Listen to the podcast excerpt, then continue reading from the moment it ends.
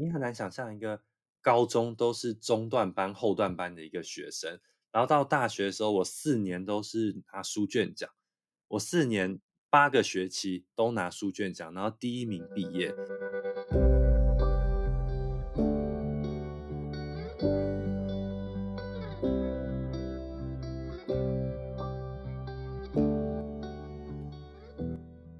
Hello，大家好，欢迎来到艾米之音。今天呢，我邀请到一位我在英国留学的时候认识的朋友 Jack。那 Jack 呢，他一直以来给我的感觉都是很阳光、很大方、很上进以外，他还很有品味。那我们就请他来自我介绍一下吧。Hello，艾米之音的听众，大家好，我是 Jack。Hi Jack，那你现在是在做什么职业？我现在呢是在金融业，我在中国信托当储备干部。哇哦，这个是很多人梦寐以求的职业，尤其是这几年，对不对？呃，我觉得就是想要进金融业的小朋友来说的话，大家常常会把 MA 当成一个目标，没错。所以我觉得我们的呃竞争是激烈的，然后通常也会收到蛮多履历的。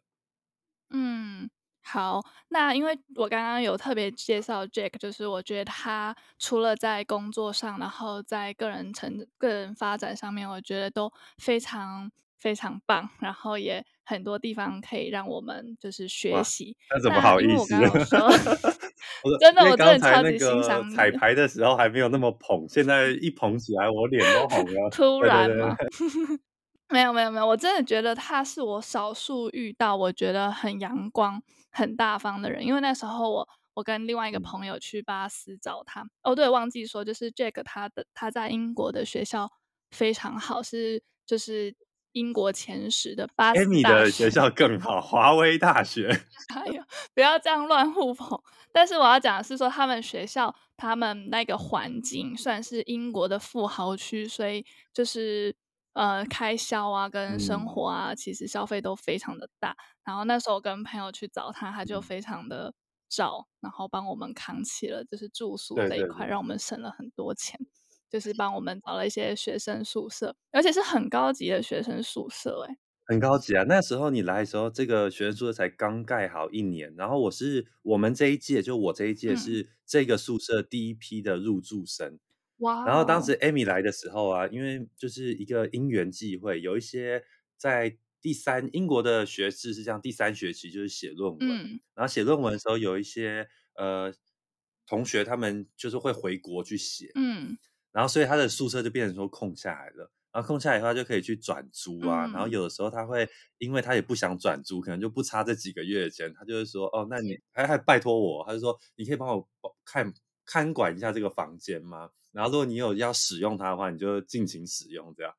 而且你那时候真的超级热心，就是还帮我们拍影片，然后剪影片。哦、对，对，大家如果想要看巴斯的影片，可以到我 YouTube 看，他真的剪得很好，感谢你。节奏还算蛮好的，对，那就是用 GoPro 去剪的。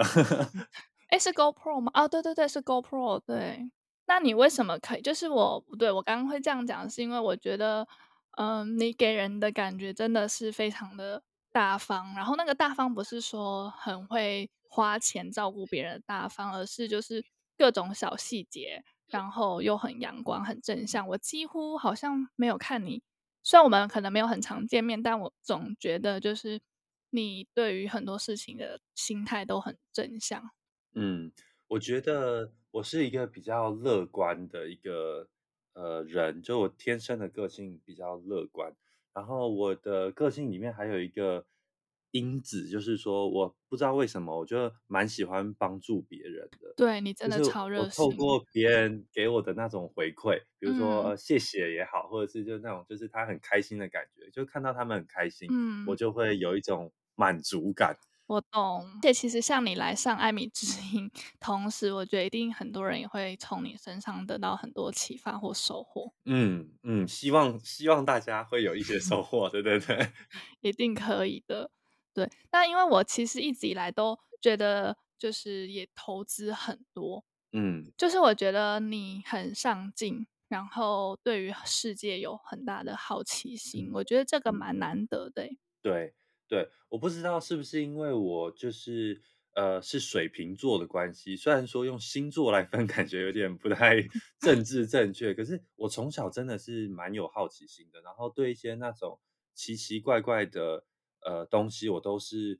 抱持的那种很开放的态度，就有一点。而且你对各种领域都很有涉猎，不管历史啊、人文啊、艺术啊。对。大家都说什么水瓶座除了很怪之外，也会被描述成是一个很好奇、好奇宝宝，哦、或是他很好奇。是跟好跟水瓶座有关系吗？还是你觉得是跟你爸妈的教育？因为我其实对你爸妈给你的教育，我真的超级好奇。因为我本来是我自己本身也是学教育的嘛，嗯、然后我看到像你这样的小孩，我就真的很想知道你父母是怎么教你的。哦，还是我要下一集采访你父母？没错，没错，没错。我等一下我来介绍一下我的家庭，就是说刚才我前面讲的那个都算是怪力乱神的范畴，就我把它归类到什么星座上。可是其实从科学上解释，我觉得我的成长背景应该也是应该说必然呐、啊，必然造成了我的个性是这个样。那、嗯、我爸爸跟我妈妈对我的影响都很大。那我的家庭的话，我爸爸本身是一个上班的一个企业家。然后他就是在工作上面的表现算是还蛮卓越的。然后我妈妈的话，她是全职的家庭主妇，然后她就是把我们家照顾的非常好，然后给我跟我姐姐有非常非常多的爱。然后我会觉得，虽然说我爸爸是整个家里的呃物质的 provider，嗯，可是我妈妈算是我们家里的一个精神中心支柱，对，心灵的依归，就是。那可能也因为妈妈她是一个全职的家庭主妇，所以她就有很多时间。但其实我发现家庭主妇很忙哎、欸，就是到后面我发现她要做的事情非常多，所以可能。所以其实我很提倡，就是家庭主妇也应该有薪水这件事情。很多男性都会觉得说，哦，反正你在家闲闲的，或者是你就帮忙分担，然后所以导对导致很多家庭主妇其实要买自己的东西都要跟老公拿钱的时候都很不好意思。我觉得女生有时候要的，她不是真的想花钱，因为我妈妈跟我爸爸都蛮省的，嗯，然后我觉得他们要的是那种安全感。天啊，我觉得很难得，就是模范夫妻的感觉。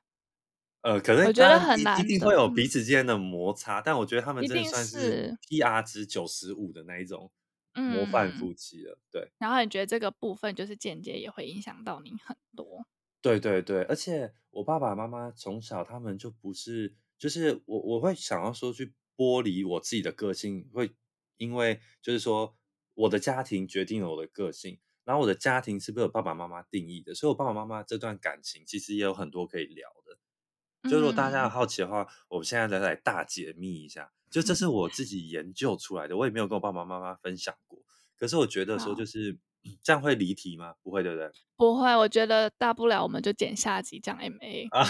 我 超有兴趣。一段讲家庭，一段讲求职，然后，然后那个就是我爸爸跟我妈妈，其实从一路过来，不是那种大家定义的那种公主王子的恋爱，嗯，就是像像 Amy 如果跟谁在一起，都很像是公主跟我哪有？那你是看起来，然后，然后，但我爸爸跟我妈妈就不是。因为我爸爸他是自己家中的，他家有四个兄弟姐妹，然后爸爸是老大。那我我先从我爸爸这边讲，就我爸爸他从小是被家里就我爷爷跟我爷奶奶来当做那种就是一个苦力工的那种感觉。那我们家当时啊，就是也不是像现在大家想象的这样，就是呃好像过得很 fancy，然后工作都不错，就是目前因为我爸爸现在在科科技公司，就是对在。工作，但是当时在白手起家，在做这个公司之前，我们家最早最早是在新竹是卖猪肉的。大家如果说早上六七点要去逛菜市场的话，那卖猪肉的摊贩可能就是呃五六点就要起来。嗯。所以我爸爸好像是一成年的时候就马上就被迫去考那个大货车的执照，然后要来帮忙家里做生意这样。而且我爸爸的爸爸，就我爷爷，对我爸爸是非常的严格的，嗯，就是说，因为你的弟弟妹妹要要要念书嘛，然后他们要就是要照顾他们，嗯，所以我爸爸从小他的这个生活是很辛苦，他也是觉得很辛苦，可是也觉得说，就是这必须他承担的东西，有一种他的使命的感觉，对，那使命，所以在在婚未来的婚姻上面，他其实对那种什么恋爱啊、什么约会啊、出国啊，或者是什么一起去旅游这种东西，对他来说都是非常非常奢侈的。嗯，然后再来就是讲到我妈妈这边了。啊，我妈妈这边的话，就是我妈妈其实也不是公主啊。我妈妈他们家有呃，她一个姐姐，一个弟弟，所以有三个小孩。那我妈妈因为她是被夹在中间的这个小孩，大家有时候读过心理学就知道有一个什么呃，老二、那个，老二对、嗯、老二的那个老二情节，嗯，就是因为我上有姐姐，所以有一些资源会先给老大，然后因为你是妹妹。嗯所以姐姐跟妹妹这件衣服是可以共用的，所以你是要用姐姐用。爸不疼娘不爱那 种。对对对对，然后这样这样就算了。如果是只有姐姐跟妹妹的话，那她还是一个小女儿，可能还会特别受宠。哇，嗯，他下面又来了一个弟弟，就是我舅舅。哦天哪！要是男生，你懂我意思吗？就是，嗯，就是有女生的话，我就疼老大；然后要疼男生的话，就如果假设说大家可能会有什么重男轻女的话，那还有一个弟弟啊。所以，我妈妈就是在这样的这个有限的资源，如果说是有限的资源分配下的话，我妈妈就是比较容易会被牺牲的那个小孩。嗯，所以我觉得这造成我妈妈的一个个性，就是说，她是一个她什么都会自己来，很独立。对，什么都会自己来，他是比较忍让的，嗯、然后他是比较就是温柔的。他并不会说有那种，就是因为有些小孩，他们因为从小被疼，会去争宠啊什么，会去争宠，然后他会去，他学习了在这样的这个狭缝中要去求生存的话，他必须会有这种嗯容忍度比较高了，然后就变成说，就是我妈妈就造成他现在这样一个比较温柔的个性，然后也是因祸得福啊，就是因为这种温柔会被人家说是让人心疼的温柔哦，因为他是从小是夹在老二情节。所以造成他这么温柔，嗯，其实好心疼哦。然后也会让爸爸想要更照顾他。对，答对了，就是他们很像那种就是寒窗苦读十年那种小孩，然后最后终于出头天了。嗯，对，所以他们就会特别特别珍惜彼此的这段关系，跟特别特别珍惜他们打拼所拥有的这些，呃，不管是财富也好，嗯，或者是小孩。等等之类的。那我听完这一切，我会觉得更敬佩你父母，因为其实我觉得。他们虽然很省啊，或者是就是对钱没有安全感，可是他们在栽培小孩、在教育小孩上，我觉得他们是很舍得花的。对，没错、嗯。我觉得这个是一个，就是说我我觉得我自己很幸运，就是因为我是既得利益者，嗯、我是拿到我父母给我的很多很多照顾跟资源的这个小孩。嗯、那我觉得我非常幸运的原因，是因为因为。我爸爸他们可能是因为他从小就是被牺牲的那一个，嗯，像我妈妈就看着他的弟弟被送去美国留学，然后我的爸爸对爸爸的弟弟妹妹，就我的叔叔跟我的姑姑都有念到大学，可是我爸爸就只有高中毕业，嗯，因为他高中毕业就不能念书了，他得去帮忙家里啊，嗯，他赚那个弟弟妹妹的学费，你懂吗？嗯，所以就变成说他他就心里想说就是。那我不会再让我的小孩承受一样有这样的对承受一样的这种过程，而且我觉得他们把你教的很好。我觉得很多我看到很多就是好家里有钱，然后或者是说爸爸妈妈很辛苦，然后好不容易存一一笔钱，然后让小孩就投资小孩的呢。可是小孩不见得会感恩，甚至认为这是理所当然。可是我刚刚听完，我觉得你真的是发自内心非常感恩跟感谢这件事情。我觉得其实也很难得，也很不容易。又让我更敬佩你父母了。对啊，对对对，因为因为我觉得是这样哦，就是说有的时候大家会有一种避俗的心态，就是很多人他们不见得是不感恩，他们感恩在心里，然后不好意思讲出来。嗯、那我刚才就是对你侃侃而谈，都把这些事情全部讲出来了，是因为我们家就是比较没有避俗的那种、嗯、那种、那种、那种。我觉得我们家是比较开明的家庭。那、嗯、因为我爸爸跟我妈妈他们就是因为一直都在热恋期嘛。嗯所以他们在彼此之间，他们就会展现出那种拥抱啊、嗯、接吻啊、接吻呢、欸，就 在我面前接吻，呃，吓到，对，就是他们会会一直展现这种，所以就变成说他们会鼓励我，也把、哦、这真的很重要，因为我觉得我们台湾教育就是就是真的会比较不太敢去表达自己的爱，可是其实。还蛮可惜，因为你有时候不表达，我们真就是其实是真的很难让人家感受到的。对，那如果有被爱，我后来也发慢慢发现，就是像你这样长得很好的大人，其实呃从小真的是用爱滋养长。那个爱不见得是要花多少钱，但是我真的觉得就是在爱里长大的小孩，他们的就是就是长出来的样子，真的会让人家就是特别。我完全同意，嗯、我完全同意，嗯，因为我当时也有看过一些书，他就有讲到说，就是我完全同意，他不是在讲物质的爱哦，就不是说你给他多少钱，嗯，而是真的是你说的这个爱，然后这个爱还不是溺爱，我觉得这个爱是一种就是嗯。你要让这个小孩知道，说就是你做错了，我一定会骂你。可是如果你往好的方向去的话，我愿意鼓励你。然后你不一定要当，对，你可以当，我会一直支持你。就你不一定要当医生、工程师。然后你如果有自己的兴趣的话，你想要当画家，你想要当，比如说一些大家世俗上觉得好像说哦，可能没赚这么多的职业。可是我一直觉得，在这个时代里面，我觉得行行出状元啊。就是任何职业，只要做到很好的话，都是出状元。而且重点是，如果你选了一个大家觉得世俗上很成功的职业，可是你一直都过得很不开心的话，那其实，真的很没有意义。对，对你真的很没有意义，而且你脸都很臭嘛，因为你很不开心。你会，你会回去以后，你爸妈看到你这样，你会，他们会开心吗？他们看到自己的小孩不开心，其实他们也很不开心吧。所以我觉得我是因为，嗯、呃，就是爸爸妈妈对小孩的爱是要就是。给的很有点开明，然后不能说就是对刚好，嗯、然后也也就是说他的这个爱是我支持你想要做什么的时候，我让你有安全感的去闯，嗯，然后但是说你在这个人生的路上，你一旦有做错事情的时候，我还是会骂你，我还是会告诉你说什么是做的不对，嗯、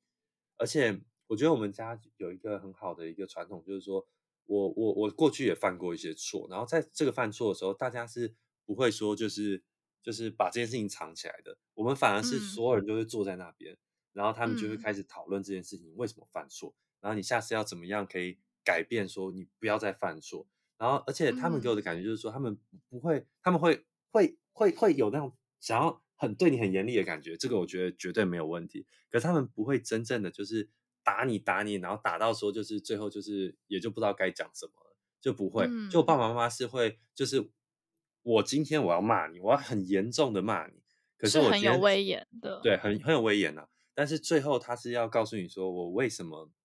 想要跟你这么说，就是他们每次都是这样，嗯、就是说他们一开始会用一种很严厉的态度，让我知道说我这件事情真的做错了。可是到最后的时候，嗯、反而都会变成一种很感人的画面。就我妈妈可能会会说，哦，我觉得你要怎么样怎么样。那女生一哭我就不行，就是我妈妈一一难过。我就会、嗯，我就会觉得说，我真的做错了，对对对，真的做错，所以，所以就这样，从小的，就是因为我们家里彼此之间的那感情是比较紧密的，所以，我就会就是养成了这种比较，有些人会说我是一个比较自信，然后比较乐观，对，比较、嗯、比较可能就是说，而且你的自信是让人家舒服，有些人是到自傲或自负，但是你就是自信，可是你又很很谦，同时也谦虚，然后。然后很愿意帮助别人的那种自信，对哇，评价真的好高，真的啦，发自 内心没有碰，对啊，就是、嗯、就。是就是因为这样的这个成长背景，就是充满了爱，而不是溺爱，所以我觉得造成了说，就是在别人的眼里，我可能是一个比较心中也很有爱的人，然后愿意把这个爱分享出去，那这个爱不是那种感情上的爱，是那种就是说，嗯、就我很愿意帮助别人。然后很愿意，然后得到很多很多，但是也同时也愿意给予的人，没错没错没错。我觉得那如果说在就是就是当然听众如果说是爸爸妈妈的话，就是可以跟爸爸妈妈做学习。那如果说有一些小朋友可能呃生长的环境，因为他也没有办法选择他的家庭，但是如果说他可能没有我们这么幸运，出出生在一个很有爱的家庭，你觉得你会想要给他们什么建议？嗯，我觉得这完全不是问题哦，就是就是我我是很不相信什么命定说的，就是说哦，因为我的家庭怎么样怎么样，我就我就造成我今天这样这样，然后就是我都可以怪别人。我我觉得我完全不这样子，就是就很多方式都可以让你就是成长，不见得是一定要就是别人被动的给予，你也可以是主动去追求自我的一个成长。就像我那天就是看到 Amy 的那个。IG 上面的那个介绍有一大一个叫做女性成长，对不对？然后我才发现说，嗯、就是其实啊，就是成长它也是一个很大的一个学问。嗯，就是说我们现在大家常常会去看一些那种励志的一些书啊，像不管是阿德勒的心理学，或者是类似心灵鸡汤等等的之类的。就是其实这些东西啊，都可以归结成最后变成像一个学问一样，就它是一个女性成长学，或者是一个人生成长学。那所以我觉得说，就是任何的一个人啊，都可以就是透过自己主动的去学习自我成长，然后来让自己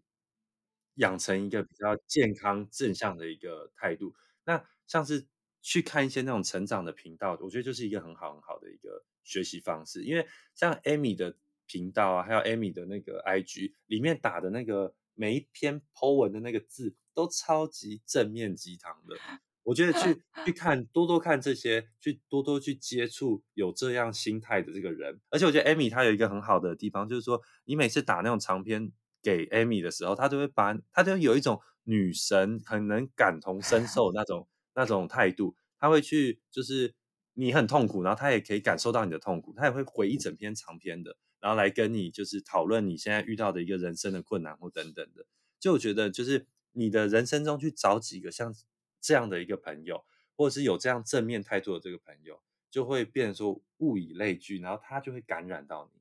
就如果说我是因为天生的被我爸爸妈妈感染的话，嗯、那我现在具有这样的感染力的时候，我也可以去感染我身边这样的人嘛。所以对于、嗯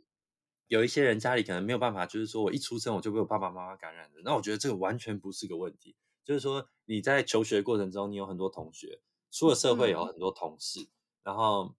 还有很多朋友。你在这些人里面，嗯、你尽量去找到那些就是呃负面能量，就是很多人会遇到的比较少的，对，找到比较正面能量的，然后找到那种会愿意一直上进的，然后你就可以被他们感染。我那天在一篇文章上面就有看到说，如果你是很有很多很多爱的人的话，你就要把它分享出去，你得到的会比你想象中的多更多。但如果你觉得你自己没有什么爱的话，欸、你就试着去给予爱。就是如果你自己，即便你自己感觉你没有什么爱，可是你如果试着，例如说试着去帮助别人啊，或者是就算他从小没有得到什么爱，但但他肯定有他自己的长处。那他愿意先去做一个付出或者是分享的动作的时候，其实那个爱的连接就会慢慢起来了。嗯，因为我有时候，欸、我完全同意，嗯，对吧？因为有时候我身边有一些比较喜欢怨天尤人的人，就很喜欢把自己的问题归咎在原生家庭。当然，我觉得，嗯、呃，我们的个性跟原生家庭绝对是有很大的关系的。但有时候你全部归咎于他，然后你不去解决。其实就很可惜。没错，没错，没错，对，没错。就是对于那些可能比较容易怨天尤人的这种人来说，其实我我也是对这些人，我也是非常包容的。就我很希望我可以遇到这种，对，很心疼。其实我我自己啊，我非常喜欢遇到像这种，就是他们会有一些天生可能会有点怨天尤人个性的这种人，因为我就很喜欢跟他聊天。然后通常每次聊到最后，他的这种怨天尤人的这种态度就会改变。嗯然后这个时候就是你最大的成就感的来源，就是你就觉得说你改变了一个人，嗯，我把对我把我的爱分享给你了，就是你怨天尤人，你可能觉得你都没有得到爱，可是我告诉你不是，你会得到爱。嗯、然后他就说怎么可能？那我给你爱，然后他就拿到你的爱了以后，他就觉得说就是、嗯、哦，就是原来是真正的有。然后也许未来的三个月后，他也会把他身上的爱分享给别人。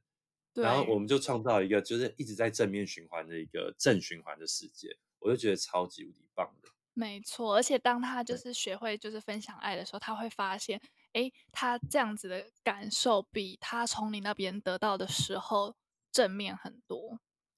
没错，没错，就是施比受更有福。没错，对，又像是那种老祖宗的智慧，就是我我像我现在就是当时啊，就是。我在应征 MA 的时候，因为等一下我们会聊到我们的求职嘛，嗯，所以我就有一个例子，我就觉得是非常符合刚才你说的这种说法的，就是当时我在申请 MA 的时候，我知道 MA 的录取率可能只有一趴两趴而已，所以是一百个人里面就要淘汰九十八个人，所以录取率本身很低。然后虽然我自己对自己是有自信的，可是同样来面试的这些人里面也不乏这种非常优秀的一个呃履历的人。所以我对我自己当时会不会上，我都是抱持着很不确定的态度。嗯，然后在当时就是在面试的过程中啊，我就真的得到很多当时已经是 MA 的学长姐的帮忙，我就觉得说，就是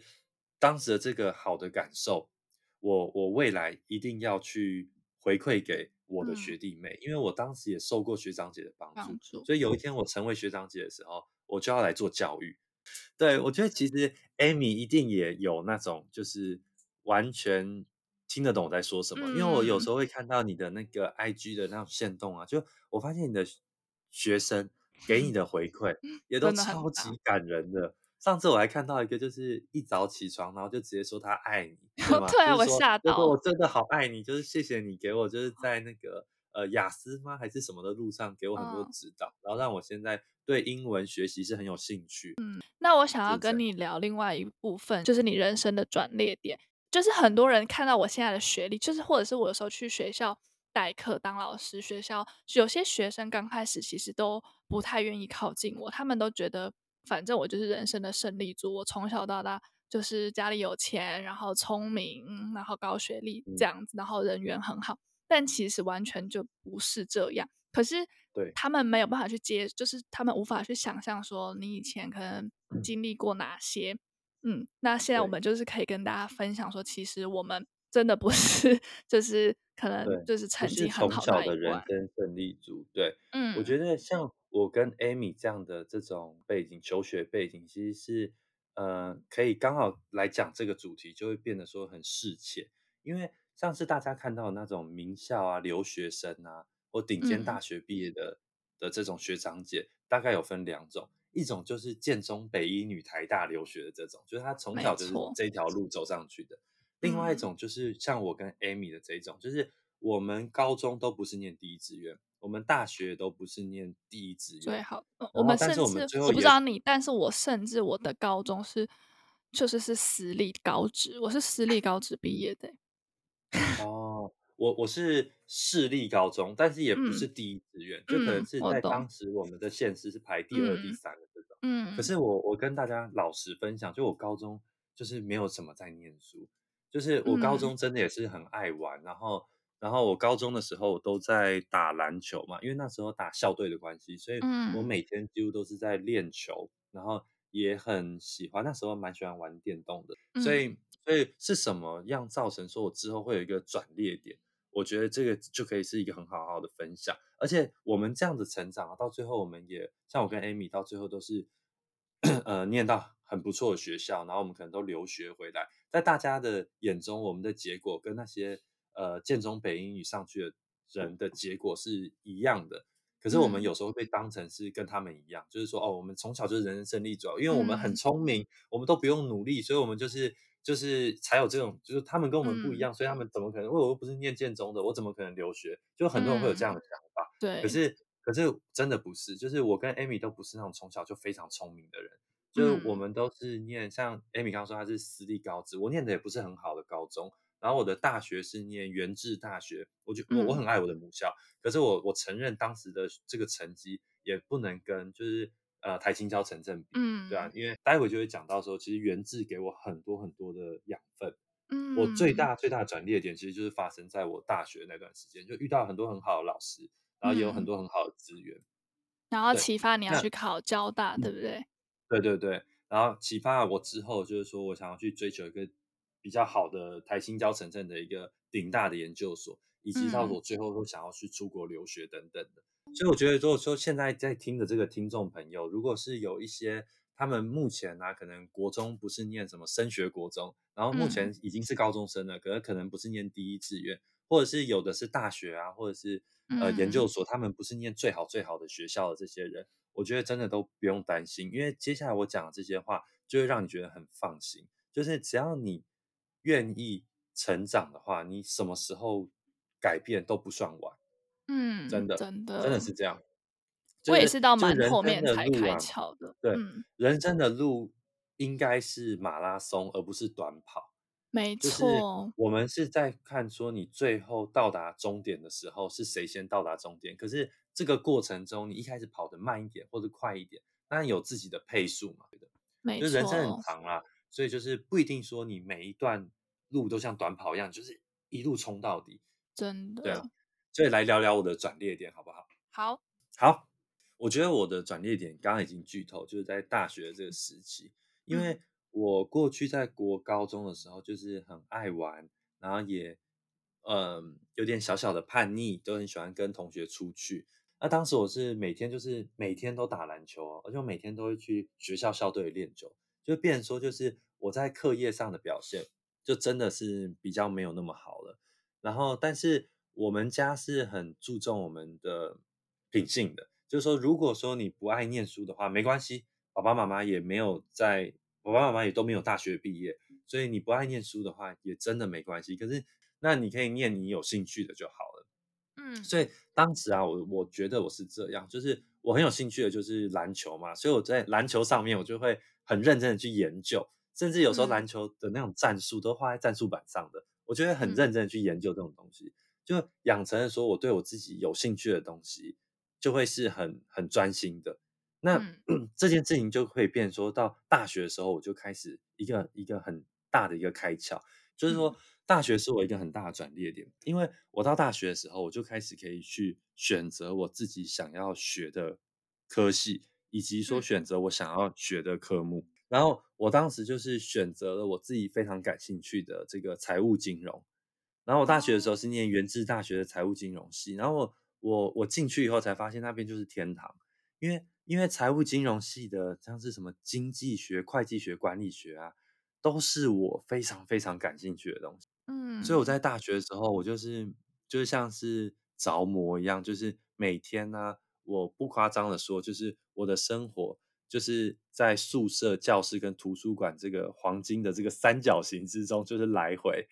嗯，就是当时可能来到大学之后，很多人会去，比如说熬夜打电动啊、夜冲跟夜唱、夜唱，对，对这些东西，我觉得我在高中的时候就玩过。我到大学的时候，我真的是。沉浸在我对自己很感兴趣的这个学科里面，所以我觉得我当时啊，就是说要我回到人生的哪一个阶段，是我觉得我真正的转捩点，然后开始变成往上的话，那我觉得就是大学，因为大学那一段时间真的是，嗯，冲很快，对，就是当时就是说，对于一个每次考试都考二八二二九，然后四十分的那种学生来说，我在大学的时候就历经了一个很大很大的一个转变，就大学这四年来说的话。嗯现在要我回想，我都觉得是定义了我后来的成长的一个 foundation，就是在当时大学的时候。嗯、